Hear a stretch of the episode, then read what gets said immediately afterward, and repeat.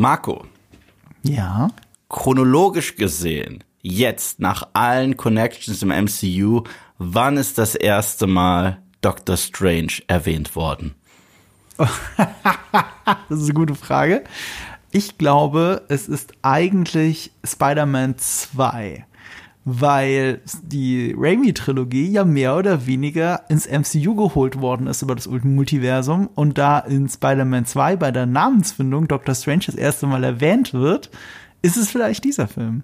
Du hast absolut recht. Äh, Ein Laie hätte gesagt Captain America the Winter Soldier, aber du hast vollkommen recht. Jetzt gibt's noch eine Bonusfrage. Okay. Welcher Schauspieler erwähnt das erste Mal den Namen Doctor Strange? Ähm, äh, J.K. Simmons, oder? Nein. Ah, also okay, dann war es sein Gegenpart. Das ist der, der Typ, der immer äh, Auftritte bei Sam Raimi-Filmen hat, oder? Also der, der Assistent. Es ist Ted Raimi, Sam Raimis Bruder. ah, das ist sein Bruder. Ich habe keine Ahnung. Aber das erklärt, warum er immer in seinen Filmen mitspielt. Das ist das gleiche Phänomen wie bei Sean Gunn in James Gunns Film. ja. Denn die beiden sind sich auch recht nahe vom, von der Art und Weise, wie sie Projekte angehen. Aber jetzt, wo du es sagst, die Brüder sind sich auch recht nah vom Äußeren her. Das Absolut. macht ja total Sinn. Das sieht ja wirklich aus wie sein Bruder. Ted Hab Raimi tritt, äh, Ted Raimi spielt für alle Fans da draußen auch Henrietta in der Evil Dead Reihe. Was es umso lustiger und umso ekliger macht, aber ja. Spielt er nicht auch in Xena mit? Ja, er spielt, er spielt Ja, in ne? Szene mit, er Das ist doch spielt, der. er spielt was über, ich glaube, er spielt sogar in Drag Me to Hell mit. Wahrscheinlich. Meiner Meinung nach ein sehr unterschätzter Raimi-Film. Äh, was Ist er das? Weil ich glaube, er hat schon so ein kleines Kult-Following. Er hat ein Kult-Following, aber er ist so unbekannt. Er ist einfach so unbekannt. Ja, aber das ist ja auch nur ein Trash-B-Movie-Film, wenn du so willst. Na, dieses Witzige ist, du guckst dir das Poster an und denkst, es ist ein 0815 Horrorfilm. Du guckst dir den Film an und du kannst überraschend viel lachen bei vielen Szenen. Also, Ja, weil es halt ein Sam Raimi-Film ist. Aber das ist auch das Stichwort natürlich. Äh, Wir reden heute einfach nicht einfach nur über Sam Raimi, sondern Eve redet mit Sam Raimi. Das hier ist nur ein ganz komplett ungeskriptetes. Wir haben überhaupt gar nichts vorbereitet, was Struktur oder so angeht für die ersten Minuten dieser Podcast-Folge. ich glaube eh nicht an Struktur. Meine Religion verbietet mir das. deine Religion und deine Videos offensichtlich. Was positiv ist, ich bewundere das immer, wie du dich vor die Kamera stellst und einfach. Wir hatten das gerade im Vorgespräch. Du kannst einfach ein komplettes Video über Barry Keoghan's Joker machen, ohne zu wissen, wie Barry Keoghan überhaupt heißt. Das ist absolut Wahnsinn. Das ist mindblowing für mich. Du bist die Antithese von mir, ist, ja, deswegen, deswegen grooven wir auch so gut. Muss ja irgendwas gewesen sein. Es war ja die Tatsache, dass du nette Gespräche mit mir geführt hast und gesagt hast, ah, da kommen coole Unterhaltungen bei raus. Und ich habe nie einen Blog oder so vor mir gesagt, oh, was muss ich noch arbeiten, abarbeiten? Tatsächlich habe ich aber vor diesem Interview und selbst in Interviews bin ich schon reingegangen und habe von einem leeren Zettel Fragen vorgelesen, gebe ich ehrlich zu. Ich hoffe, dass mir das keine Probleme irgendwie beschert. Ich habe mich wirklich vorbereitet für dieses Interview. Also, weil ich echt äh, ein wenig Fanboy ich bin, wenn es um Sam Raimi geht. Ich durfte ja schon James Gunn äh, unter, äh, interviewen, was auch so ein Highlight war. Ich gl- äh, und und ich werde mein Herz blutet ewig, dass mir vor drei Jahren mittlerweile das Interview mit Quentin Tarantino abgesagt wurde, weil ich glaube, Oh. da da wäre ich explodiert. Aber gleichzeitig, ich hätte ihn ge ge gruppiert gehabt mit DiCaprio, Margot Robbie und Brad Pitt. Und so cool die anderen sind, ich hätte fast nur ihm Fragen gestellt und die anderen wären dann da auf der Ja. Bank gehockt, so ja, hm, cool. Ich bin auch kein Fan von diesen Gruppeninterviews, weil dann, was man immer, also man will ja auch fair sein und dann muss man bei diesem Tennismatch dem anderen auch den Ball hinzuspielen und so. Und gefühlt nimmt das einem sehr viel von der Uhr weg, was man, über was man eigentlich reden will. Du musst dann Mhm. immer so gemeinsame Themen finden, dann geht das irgendwie, also für alle drei Personen und nicht nur für, für das Zwiegespräch. Du hattest 20 Minuten mit Sam Raimi. Und Oh diese ja. 20 Minuten werdet ihr jetzt hier heute auch als Podcast kriegen. Äh, Die gibt es auch bei dir auf dem YouTube-Kanal natürlich, nicht zu Mhm. Richtig. vergessen. Richtig. Aber hier kann man es natürlich super angenehm hören und unser Vorgespräch dazu. 20 Minuten hast du mit ihm geredet, 20 Minuten hast du auch von seinem neuen Film gesehen. So viel kann ich ja schon mal sagen, oder? Richtig, ja. Ich durfte so knapp 20 Minuten von dem Film sehen. Ähm, bisschen Backstory zu Doctor Strange und mir. Ich bin kein Fan vom ersten Film. Ich bin ein Fan von Benedict Cumberbatch, generell als Schauspieler. Ich finde, er ist auch so eine Traumwahl gewesen für Stephen Strange. aber ich fand den ersten Film leider nicht gut. Ich fand ihn zu schablonenhaft Marvel. Und ich kann zumindest sagen, dass was ich so gesehen habe, so ausschaut, als wenn man sich jetzt ein bisschen mehr traut äh, mit der Vorlage und es sich auch wirklich anfühlt wie ein Strange-Film. So ein bisschen, ich glaube, ich bin mir nicht sicher, wie ich habe den ganzen Film nicht gesehen, aber ich könnte mir vorstellen, dass es Gespräche geben wird, wie es sie nach Thor Ragnarok gab. Dass Leute gesagt haben, oh, das ist jetzt ein richtiger Torfilm und Taika Waititis Handschrift ist dort zu spüren und so weiter und so fort. Könnte ich mir vorstellen, vielleicht irre ich mich. Ich habe ja nur recht wenig gesehen, aber das, was ich gesehen habe, hat mir schon mal ganz gut gefallen. Ich meine, wir haben ja alle, wir alle anderen haben ja sehr wenig gesehen, ähm, hauptsächlich Trailer und alles Mögliche aus der Werbekampagne. Und da sieht man ja schon, finde ich, dass äh, das sehr, sehr Raimi-mäßig aussieht. Die Shots, die in die Kamera gehen, mm. Kamerafahrten. Es ist auch wieder mehr Mut zur Farbsättigung, mhm. mehr Mut zum Look. Ich bin gespannt, wie gut sich das CGI am Ende einfügen wird. Ähm, das war eine Stärke und eine Schwäche vom ersten Doctor Strange, fand ich. Er hat uns Bilder geliefert, die das MCU sonst nicht hatte. Mhm. Höchstens, mhm. also auch leicht angelehnt an Christopher Nolan, wenn man ehrlich ist, an Inception und so. Mhm. Aber es sind mal andere Bilder gewesen. Gleichzeitig, ich meine, es hat mich auch nicht beeindruckt. Also es ist nicht so, dass ich im Kino gesessen hätte, wow, diese Bildgewalt, sondern ich habe gedacht, ja, cool, es sieht mal anders aus, ist doch schon was. Aber es hat mich jetzt auch nicht reingesogen. Ähm, ja. Und den Film habe ich immerhin zweimal gesehen. Also ich mag Doctor Strange, aber ich finde ihn genau wie du sagst sehr formelhaft. Mhm. Und äh, und Doctor Strange in the, Multiver äh, in the Multiverse, in the Multiverse of Madness of, ja. ähm, ist ja schon auf dem Papier ein anderer Marvel-Film, als man sonst gewohnt ist und traut sich was. Deswegen bin ich wirklich sehr gespannt auf den Film. Sehr mehr gespannt als seit langer Zeit auf einen Marvel-Film. Also ich glaube, ich war höchstens, also jetzt muss ich echt mal die letzte, nicht mal bei No Way Home war ich so gespannt, wie ich jetzt da bin. Ich glaube bei Endgame oder so. Mhm. Oder das heißt, bei Endgame war ich wegen Infinity War nüchtern, weil ich ja zu denen gehöre, die Infinity War nicht so geil finden. Und äh, ich muss wirklich lange zurückblicken, vielleicht sogar zu Thor Ragnarok, dass ich mich so sehr auf einen äh, Marvel-Film gefreut habe. Und äh, ja, ich, ich freue mich. Aber ich habe mich nicht genug gefreut. Ich hätte ja beinahe auch mit Sam Raimi reden dürfen und wäre zu dir nach Berlin gekommen. Mhm. Aber um diese 20 Minuten zu sehen, das war an einem Mittwoch, äh, hätte ich am Dienstag anreisen müssen, hätte am Interview das Interview am Freitag gehabt, dann wäre ich vier Tage von meinem Urlaub wären weg gewesen mhm. für, die, für den ganzen Spaß. Und dann habe ich es gelassen. Ich hätte es eh nicht machen können im Nachhinein, weil mein Urlaub war auch weg, weil ich war krank. Oh, ihr habt es vielleicht in den letzten Podcast-Folgen yeah. gehört. Also wenn ihr meine Stimme, wenn ihr mal drauf achtet, das war das Beste, was ich äh, in fünf Tagen, in den fünf Tagen davor zusammengekriegt habe, wie ich reden konnte. Äh, ich, äh, ja, ich, ich war leider gepeinigt und jetzt bin ich wieder da. Ich kann dir sagen, es war unfassbar cool, diesen Kerl kennenzulernen, von dem mhm. ich schon so lange ein Fan bin. Ja. bin ich bin ja ein Fan, äh, ein großer Fan seines Ur-Franchises Evil Dead, was nie als Franchise geplant wurde und irgendwie immer weiterging und irgendwie in jedes Mal, wenn es zurückkam, eine ganz neue, verrückte, bescheuerte Richtung ging, weil er hat es sogar verglichen. Er hat auch einen Vergleich äh, angestellt zwischen äh, der Art und Weise, wie er Evil Dead macht und der Art und Weise, wie er MCU macht. Also Evil Dead ist für ihn Mundharmonika spielen. Er geht einfach äh, hin ans Set, er hat da seine verrückten Ideen, er spielt da sein Solo mit der Mundharmonika, wenn es den Leuten gefällt, geil, mhm. wenn es den Leuten nicht gefällt, dann ist es aber hundertprozentig seins. Und beim MCU ist es ihm halt trotzdem sehr wichtig, auch den Ton einzufangen des MCUs und nicht zu krass entfremdend zu sein, was ich verstehe, was ich wirklich verstehe. Und das Lustige ist, er kam rein und dieser Typ, wenn du ihn in die Behind the Scenes siehst, ob bei der äh, Spider-Man-Trilogie mhm. oder bei den Evil Dead-Filmen, er ist ja recht brachial am Set. Also das heißt, er prügelt auf Bruce Campbell ein, kippt ihm einmal Fake-Blut über den Kopf, hat auch auf äh, Tobey Maguire eingeprügelt und so weiter, weil er halt so richtig drauf steht, auf dieses physische und großes Vorbild für ihn sind die drei Stooges und so weiter und so fort. Mhm. Ähm, er ist der schüchternste Typ, den ich je interviewt. Er kam rein, das erste, was er mir gesagt hat, ist, ah, ich bin ein bisschen nervös. Und habe ich ihn gefragt, Sie sind nervös? Okay, okay.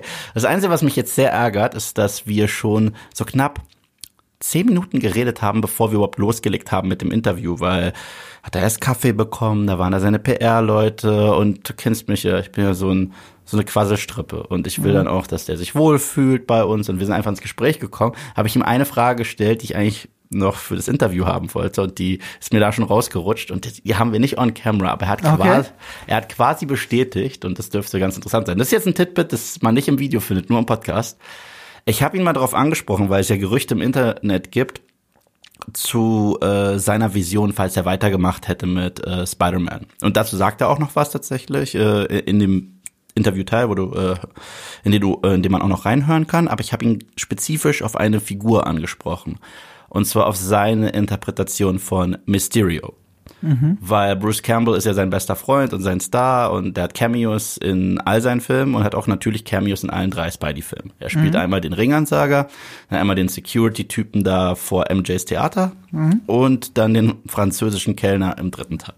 Genau. Und es gab immer ein Gerücht da draußen, dass das die Origin-Story des Mysterios ist. Ein, ein gescheiterter Darsteller, der jedes Mal eine neue Rolle aufnimmt, irgendwie was mit dem Theater zu tun hat, um sich in dieser Welt zu beweisen, der dann irgendwann frustriert wird und zu Mysterio wird, mit Hilfe von seinen schaustellerischen Fähigkeiten und so weiter, Meister der Illusion. Und das war wirklich Sam Raimis Absicht. Das war wirklich. hat er bestätigt? Das hat er bestätigt. Ja. Was war sein Wortlaut, wenn ich fragen darf? Ja, er, me- er meinte, that was our idea. Um, we were playing around with it. We were never fully ready for it. But had we continued, yeah. Ja, geil. Das hast du mir aus der Nase gezogen. Das ist doch Ja. eine weltexklusive Nachricht.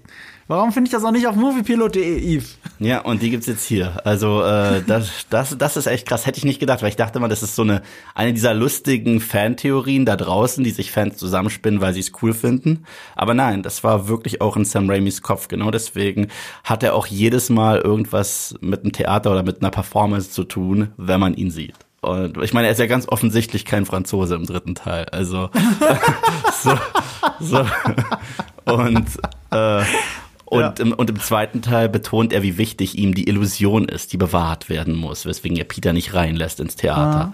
Und ich finde das wahnsinnig witzig. Das wäre auch so ein sehr typischer Raimi-Gegenspieler. Also das, das, das fand ich äh, ziemlich cool.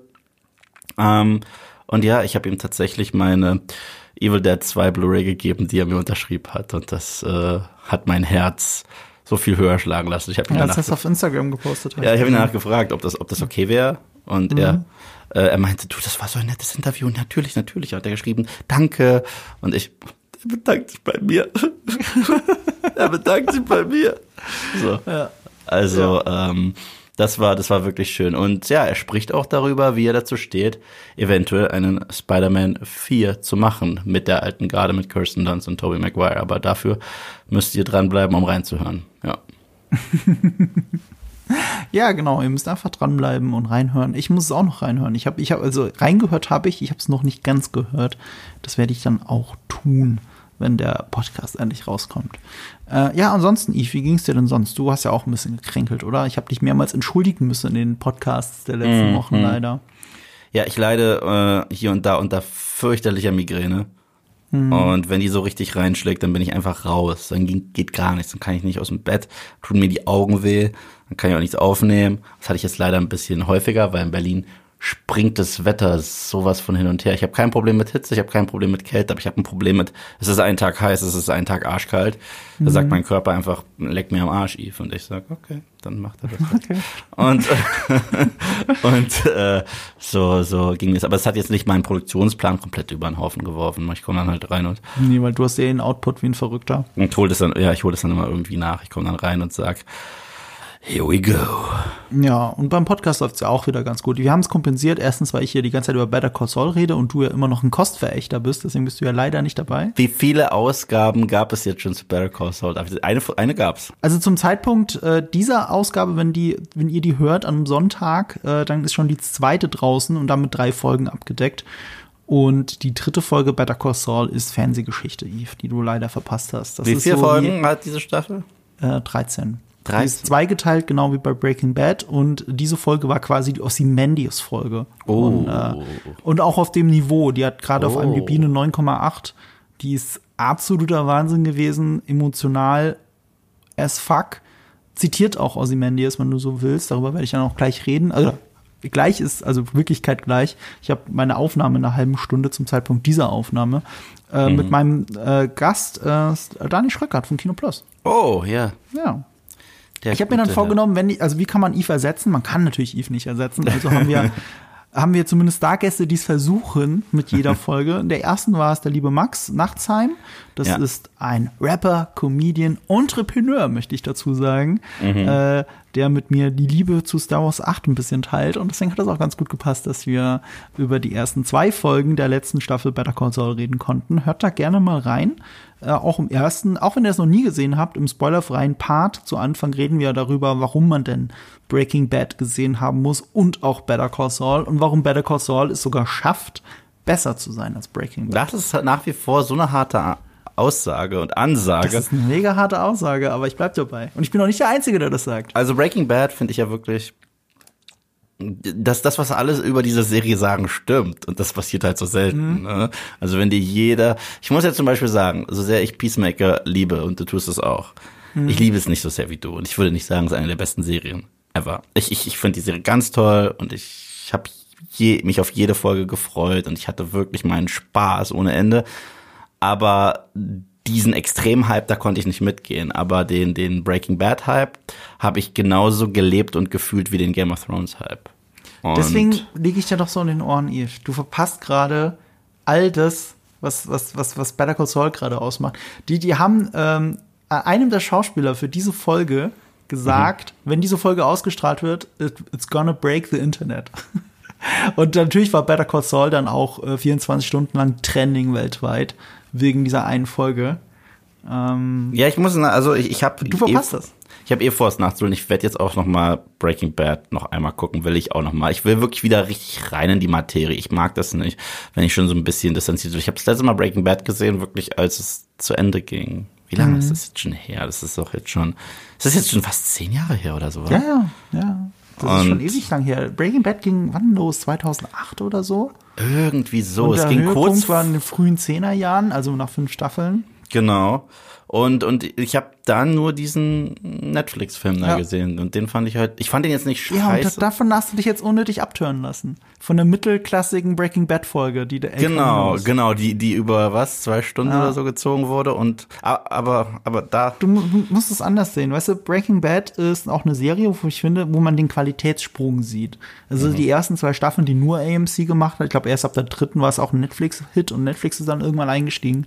So in den ersten paar Staffeln ist die Kamera nicht besonders, sie ist halt so eine möchte gern authentische Wackelkamera, nicht sehr ausgefuchst und das wurde immer besser. Ab der dritten Staffel ist Breaking Bad, also bis zur dritten Staffel ist Breaking Bad tolles Fernsehen. Und ab der dritten Staffel ist es Fernsehgeschichte, finde ich. Und was Better Call Saul macht, die nehmen Breaking Bad auf dem Höhepunkt des künstlerischen Könnens, ab vierte, fünfte Staffel, nehmen die Qualität mit, die Darsteller mit und machen einfach weiter und machen es sogar noch besser in so einer durchgehend geilen Qualität. Und selbst bei Better Call Saul sagen manche, "Nö, die ersten zwei Staffeln sind ein bisschen lang und so. Ich habe es jetzt auch noch gerewatcht, ich kann es gar nicht nachvollziehen. Äh, die sind schlechter, weil die sind schlechter, ja, weil die dritte, vierte Staffel, fünfte Staffel Better Call Saul halt noch mal eine Schippe drauflegen. Aber diese Serie ist eine 11 von 10 und deswegen würde ich mich freuen, wenn du es nachholen 11 würdest, weil dann können wir im Sommer drüber reden über die über den zweiten Teil. Mal schauen, ob ich das rechtzeitig schaffe. Aber ich werde definitiv gucken. Also ich, ich, ich werde Breaking Bad nochmal noch mal gucken und dann ähm, Better Call Saul. Ich bin im Gesamten mittlerweile an einem Punkt angekommen, wo mich dieses Ausschlachten von jedem Franchise ein bisschen ärgert, aber weil wirklich alle sagen, dass Better Call Saul sich nicht so anfühlt wie, ja sagen wir mal, der Schmutz auf Boba Fett. Ähm, Das ist kein Ausschlachten. Also ist, sie schaffen ja auch neue Charaktere, das ist das Clevere daran. Es ist Ja. das beste Prequel ever. Es ist so, dass de- dem Alten mehr Substanz geben, auch Breaking Bad viel mehr Substanz geben. Und, aber bleibt ähm, es, also das darfst du mir ruhig spoilern, bleibt es ein Prequel oder setzt es auch Es hat eine Parallelhandlung, die in der die, der, die nach Breaking Bad spielt. Aber Also so diese Flash Parallelhandlung Forward Style so. Ja, Flash Forwards, aber die ja super wenig sind. Also die, die kennen, wenn du sie zusammenschneiden würdest, käme nicht mal eine halbe Stunde nach sechs Seasons raus. Okay. Also es ist wirklich nicht viel, aber es zeigt dir, wo Saul Goodman jetzt im Leben steht, in der Gegenwart. Also so ein möchtest. bisschen Lost Season Ja. 3 Style. Ja, Ding, genau. Aber sie machen diese Flashbacks in Anführungsstrichen oder Flash-Forwards, machen sie sogar in Schwarz-Weiß, weil es eher so ein so ein Appeal hat, als wäre es in der Vergangenheit, obwohl es eigentlich die ferne Zukunft sein müsste für die Handlung. Also Better Call Saul spielt grob fünf Jahre vor Breaking Bad. Und ähm, Das heißt, es gi- gibt sicherlich auch 10.000 Cameos von Leuten, die gibt's auch. Man, äh, Und das sind die besten Cameos ever, weil die sind nicht verschwendet. Mhm. Also Gus Fring kriegt mehr Tiefe. Mike Ehrmantraut hat kein Cameo, sondern er ist die dritte Hauptfigur der Serie. Ja, den habe ich schon ein paar Mal gesehen hier, so im Promomaterial und äh, werden mir auch ab und zu Clips empfohlen auf äh, YouTube. Ja. Und der heimliche Star der Serie ist halt einfach, dass sie es schaffen, alle neue Charaktere ähm, perfekt in dieses Universum einzuweben. Ich bin momentan an dem Punkt, wo ich sage, dass Lalo, äh, Lalo Scalamanca, äh, Salamanca, sag mal, ich kriege den Namen nicht auf die Reihe. Lalo Salamanca ist mein aktueller Lieblingsbösewicht im Breaking Bad Universum noch vor Gus Fring. Das ist eine Ansage. Und das ist eine mega Ansage. Und der Typ kommt, weißt du, wann der vorkommt? Ende vierte Staffel. Der, der spielt in den ersten vier Staffeln fast komplett keine Rolle. Kommt erst so spät dazu und ist der Hammer. Aber ich finde es generell nicht schlimm. Ich finde es ehrlich gesagt ziemlich cool, wenn Serien sich ihre und generell Franchises sich ihre wirklich großen Big Guns aufsparen und sie nicht gleich äh, am Anfang verpulvern. Ich meine, bestes Beispiel ist heute, bis heute The Dark Knight, dass die den Joker nicht in Batman Begins gebracht haben, war wichtig. Ähm, auch wenn wir nochmal die Tangente zu Walking Dead zie- ziehen. Wann haben sie Negan eingeführt? In Staffel 7. Finde ich auch richtig. Weil ähm, du musst erst deine Hauptfiguren so etablieren, dass sie dir wirklich, wirklich am Herzen liegen, dass sie komplett ähm, entwickelt sind und dann stellst du sie vor eine Gefahr, die sie so nicht kannten, entweder moralisch, physisch, am besten beides.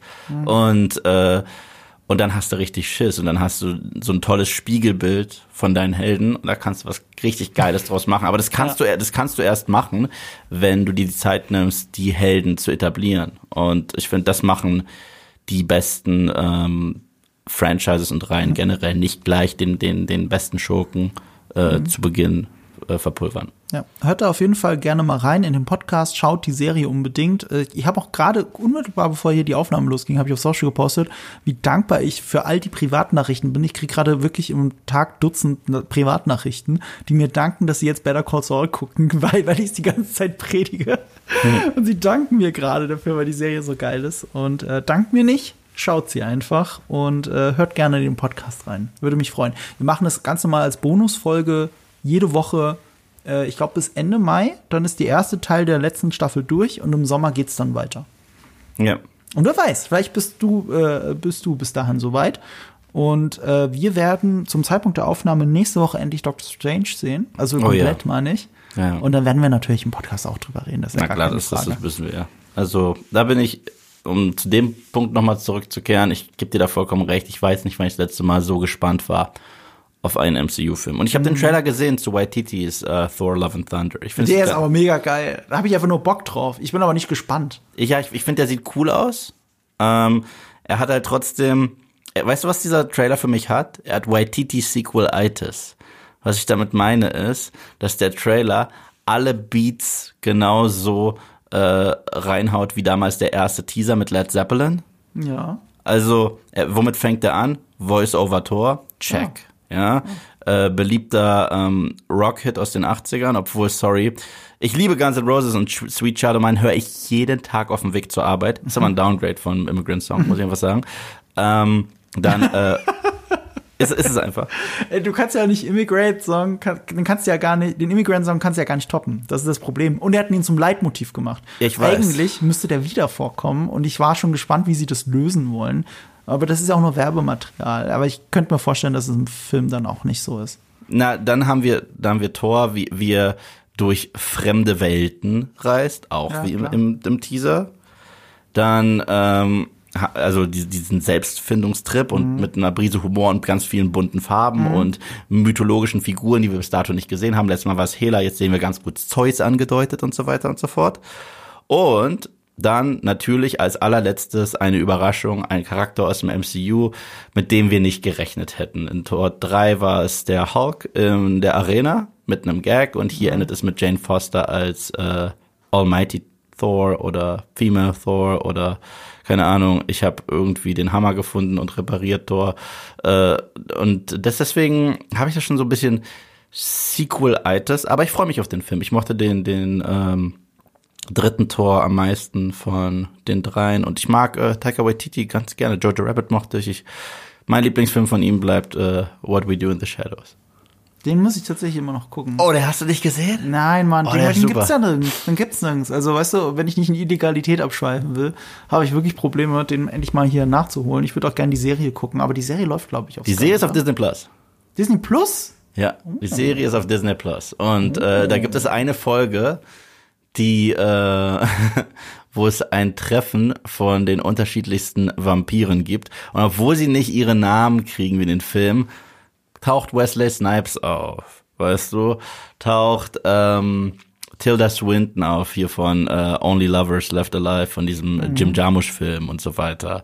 Also die toben sich auch dort wieder richtig, richtig. Mark Hamill ist ja jetzt auch äh, in einer größeren Rolle da gewesen. War auch super. Ja, aber die Frage ist doch, kann ich die Serie gucken, ohne den Film gesehen zu haben? Bestimmt, aber will ich das? Also ich sag's mal so, es gibt minimale Gastauftritte der Hauptfiguren aus dem Film.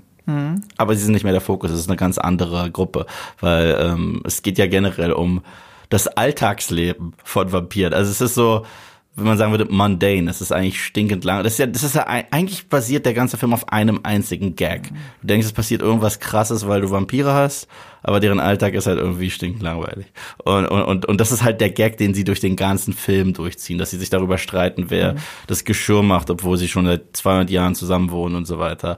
Und äh, dabei bedienen sie sich aber echt akkurat aller möglichen Tropes, die man sich vorstellen kann. Das heißt, ein Charakter ist wirklich Vlad the Impaler-Stil, einer ist so The Lost Boys-mäßig, Kiefer Sutherland-Style, einer ist ähm, Du redest vom Film immer noch. vom Film, vom Film. Äh, der, der Charakter, der von Taika Waititi gespielt wird, ist so ein bisschen Tom Cruise angehaucht Ja. aus, äh, aus, aus Interview mit einem Vampir.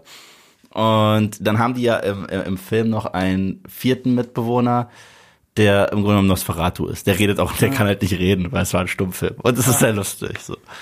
Und also ich, ich finde den Film super. Der ist halt super, super Indie, super, super low budget produziert, aber das ist auch der Charme des Films. Es ist halt so eine neuseeländische Mockumentary-Komödie über eine Vampir-WG.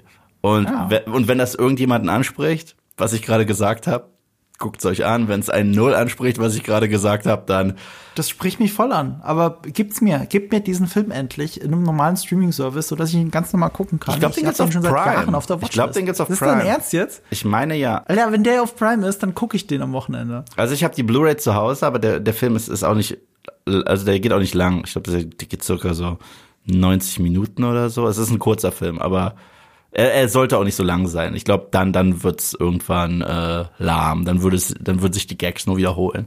Aber er ist, er ist wirklich lustig. Es ist, äh, die- Dieses ganze Flight of the Concord Team ist es. Ja, ja, ja, klar, klar, klar, das sind ja auch die Darsteller. Mhm. Ähm, ja, bevor wir jetzt lahm werden und uns nur wiederholen, vor allem ich mit Better Call Saul nur wiederhole, Mhm. lassen wir es einfach und wechseln zu Eve, wie er mit Sam fucking Raimi 20 Minuten lang redet, würde ich sagen, oder? Ja, ja, die vier Hauptthemen waren Evil Dead, Spider-Man, sein neuer Film Doctor Strange 2 und generell MCU. Das waren so die vier Themen. Und jetzt seid ihr ready.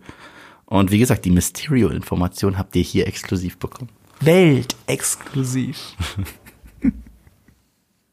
Hallo liebe Moviepiloten und herzlich willkommen zurück in unserem Set. Heute haben wir keine Live-Show. Nein, heute haben wir wahrscheinlich das interessanteste Gespräch, das ich hier je führen durfte. Es ist nicht Sebastian, nein, es ist jemand, der bekannter ist als Sebastian. Es ist niemand Geringeres als Sam Raimi. So glad to meet you. Very nice to meet you. Thank you for having me. Yeah, I mean, you have been a topic on this channel for quite a while. Uh, I've uh, immensely discussed your Spider Man trilogy.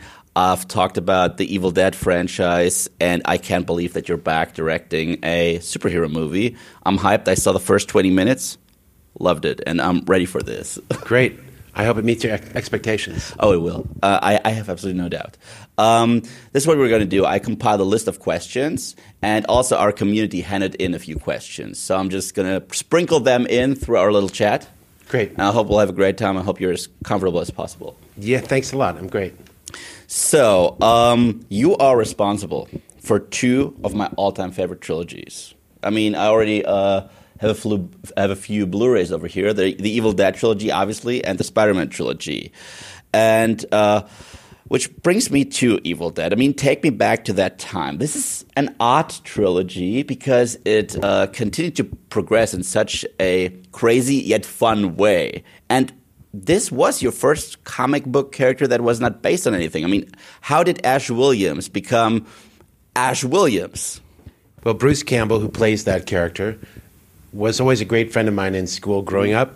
We were with a group of kids, and we'd make Super 8 movies together, which at the time was the home medium, the you know, the video of our day, and um, we'd scrape together money by lake, raking leaves and snub, uh, shoveling snow from our neighbors' lots, and we'd make a few dollars here and there and have enough money to buy a roll of film, and then we'd make little movies on on the weekends. And Bruce became the go-to actor because he was a good-looking one of the bunch, and he was really funny. So our movies always had a kind of a comic book sensibility. We were very much influenced by the Three Stooges comedians, and our movies, even when they turned to horror, still seem to have that Three Stooges flavor to them. Awesome, awesome. And I know that you frequently collaborate with him. He has had cameos in every single Spider Man movie. And this brings me to a community question from BumTacker284. He wants to know Is Bruce Campbell going to be in Doctor Strange 2? Well, Marvel doesn't allow me to reveal the cameos because Okay. they want to preserve the surprises for the audience. All right. But Bruce certainly was on the set. I'll say that much. Okay. Okay, that's good enough for us. And how much of your Evil Dead style, that uh, blend between horror and comedy, will we get to see in Doctor Strange 2, that style? Well, Doctor Strange 2 is um, less a full on uh, original work of mine than it is a continuation in the Marvel pantheon of, of continuing stories.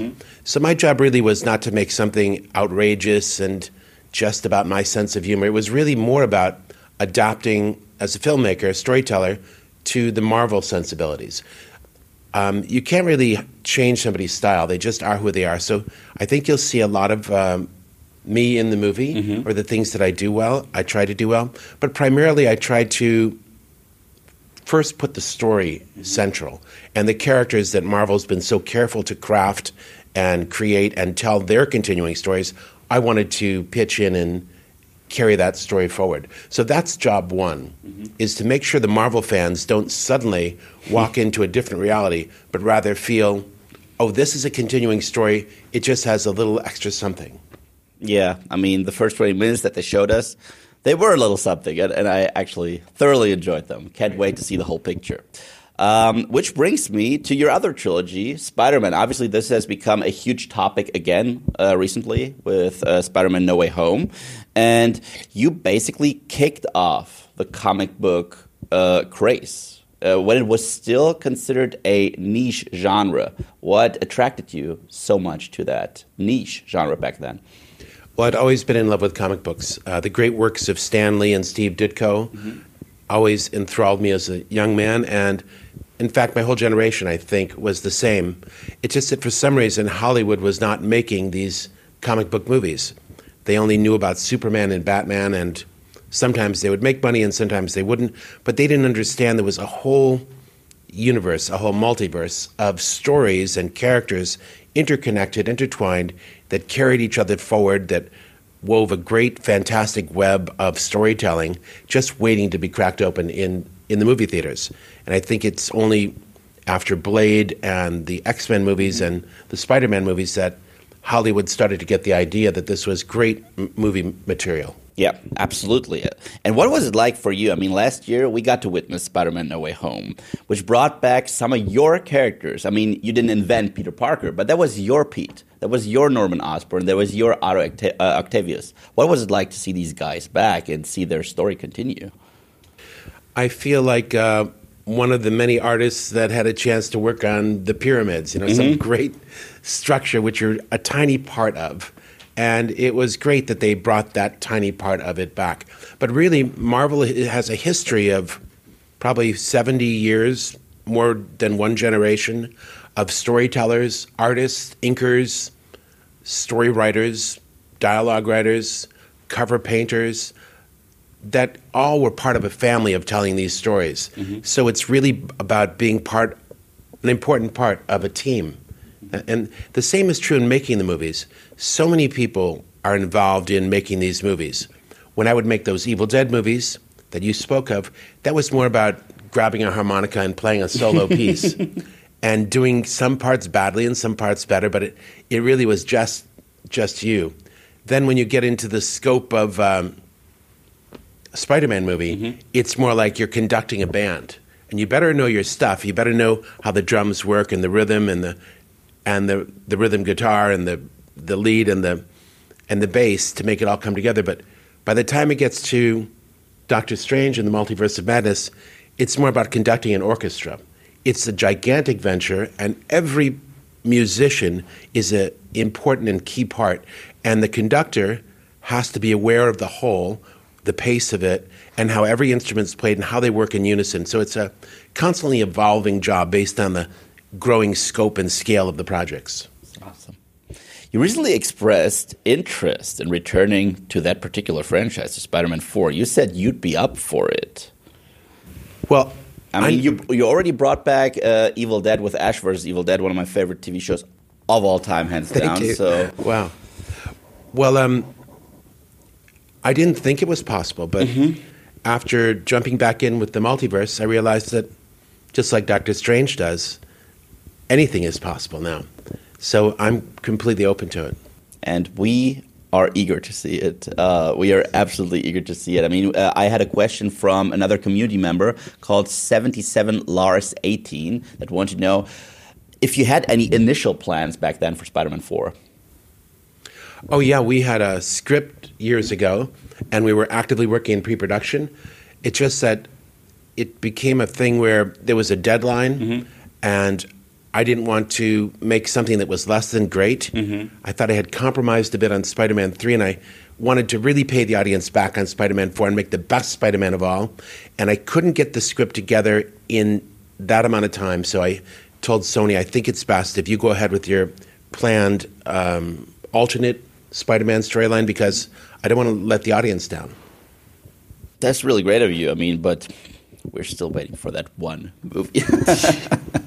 and now let's talk, uh, talk Doctor Strange. Uh, I got to see the first uh, 20 minutes up front. I really liked it. I actually saw your style in the intro. I really loved. Uh, there was a particular shot, which I'm not going to spoil. But I absolutely enjoyed. And isn't it bizarre? Because back in Spider Man 2, the name Doctor Strange was dropped by J.K. Simmons' character, J. Jonah Jameson. Now you can take credit for Benedict Cumberbatch's career as a superhero, can you? No, I don't think so. I think that was just a um, the screenwriter put that in the script. We thought it was really funny. We all loved Doctor Strange, and we were part of the Marvel story back then, and so it just turned out to be coincidence. And in the past, when talking about Spider Man, you always uh, talked about how much Peter Parker means to you as a character. He means a lot to nerds out there, like nerds like me. What is Doctor Strange to you? What does that character mean to you? For me, he's, as the comic book states, the master of the mystic arts. Mm-hmm. He's my guide into the world beyond. And it's really cool how much he knows about the spiritual world, other dimensions, and how much he's going to learn about the multiverse in, in this film. But for me, he's a very capable and mysterious figure that I love following as he works to protect our universe and our world from mysterious and you know dangerous um, magical threats from beyond. Mm-hmm. How challenging was it to continue both uh, Stephen Strange's journey from his very own first film and also Wanda Maximoff's story, who starred in her own TV show WandaVision? Because these two Marvel projects were so different from one another. One was this supernatural, magical superhero blockbuster and the other one was kind of a sitcom, kind of a dramedy. How do you combine these two and make it organic? That exactly was one of our biggest challenges in working the script. I think our writer, Michael Waldron, did a great job of weaving these stories together and these tones together. I think because it's a Doctor Strange movie, it took on a more serious tone of the main character's um, style.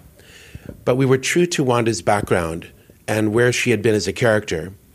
And we picked up our story from that point forward. Same with the story of Stephen Strange, Benedict Cumberbatch plays. That was one of the greatest challenges of this movie was taking all the threads of where Marvel had left the characters from Wanda after WandaVision, mm-hmm. from Doctor Strange after not just Doctor Strange one, but the Avengers movies, mm-hmm. of the universe itself after Thanos had been through it, mm-hmm. and combining all of those realities as, as a starting point and moving forward from there. It was a little bit of a juggling act. Absolutely, I, I can imagine. I can't even picture what it must be like to pick up where other people left off, and you now basically are on the playground and you get to play with these characters and do your own thing, but still keep it in continuity. Must be a tricky thing to do. It's um, it's kind of like that game uh, dodgeball, I think. Yeah, where once you you're out, you're hit by the ball, you're out, and suddenly you get back in, and you're in the middle of the action, and you just have to field those balls and play the best you can. And now that you got to work on both uh, Doctor Strange and Wanda Maximoff, the Scarlet Witch, is there another Marvel character, an existing Marvel character in the uh, Marvel universe at the moment that you would like to tackle yourself? I love I love so many of them that I think it would come down to they would all be great if there was a good story for that character at that time.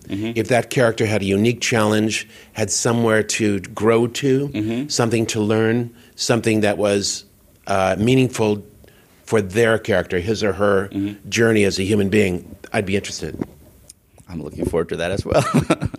uh, then we got a few MCU questions. I got a question from another community member called, I hope I'm pronouncing this correctly, Maya H04 wants to know, what is it like to return to Marvel after all these years? I mean, it's been a while.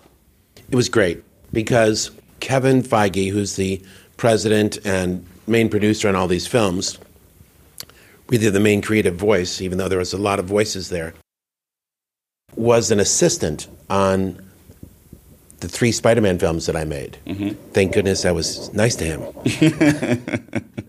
but anyways, um, Kevin pulled me in for an interview on Doctor Strange 2, and I said to them, "Here's what I thought of the script. Here's what I think we need to do. Here's how I'd like to move forward. If you guys will have me as the director, but just know this." And I've often run into problems with production teams on this point. I say, I need 10 storyboard artists starting tomorrow. I need six animators starting tomorrow. I need a character design, uh, two character design people starting tomorrow. And I'm, I'm not exaggerating. And Kevin leaned, and I knew I was going to have a problem because I always do. Usually the studio says, we're not spending that kind of money. We don't, we don't hire this many storyboard artists. You can have one or two. Kevin leans forward and says, Sam, you're not going to have 10 storyboard artists. You're going to have 20. and you're not, you're not going to have three animators, you're going to have 12. And I thought, oh my gosh, he knows how to do this, of course, he's been making these movies. It's not a new thing for him. He's, he's taken what we did together and he's expanded it. And he, this is now a machine, a well oiled machine for making superhero movies. So I was incredibly elated and surprised at how ready they were in the right way to make the movie. And I don't just mean by spending money. I think my example may have been about seems like it's about spending money, but it isn't. It's about knowing where to spend the money, knowing that you don't want to build a big set and spend the money there. You want to spend it all in the planning and design stages. And because things move in three dimensions with superhero movies, a storyboard often isn't good enough. You can't just show um, a little figure of a man leaping over a building and landing because the camera is making a 360 degree move throughout the course of that four second shot. So, what you might be able to imagine as the first frame in a still in a still storyboard. The second frame may have to actually be plotted based on real geometry of the location, mm-hmm. and the third definitely has to be. So it it gets compounded the complexity of it as you proceed. To make it really dynamic, you have to take these factors into consideration, and you need the tools to do that nowadays. And they are so ready with the tools. Have you ever listened to Quentin Tarantino talking about your movies? He's been on record I- talking about Evil Dead 2, and, and he calls it. I saw something. Um, uh, sorry, I don't know if it's the same thing you're talking about, though. he was talking to um, Eli Roth and was talking about Yes. uh, how extraordinary it is and how influential it was to him. And now, looking at how the comic book genre has evolved after you basically la- laid the groundwork, how does that feel? I've always felt a little bit like a house painter, and it's like Picasso likes the way you painted that house. Oh wow! so it's it's mind blowing. Yeah, uh, I imagine it is, but he's spot on. I'm sorry. um, there's another uh, community question. Uh, it was sent in by cinelexplus.de. Uh, he wants to know if there are other Marvel projects in the work uh, that you you are attached to currently. Um, no, No. There's no other Marvel Marvel projects I'm attached to right now. Okay, and uh, Dennis Mus Bummeling, that's another uh, community member, wants to know if you do have a favorite MCU character.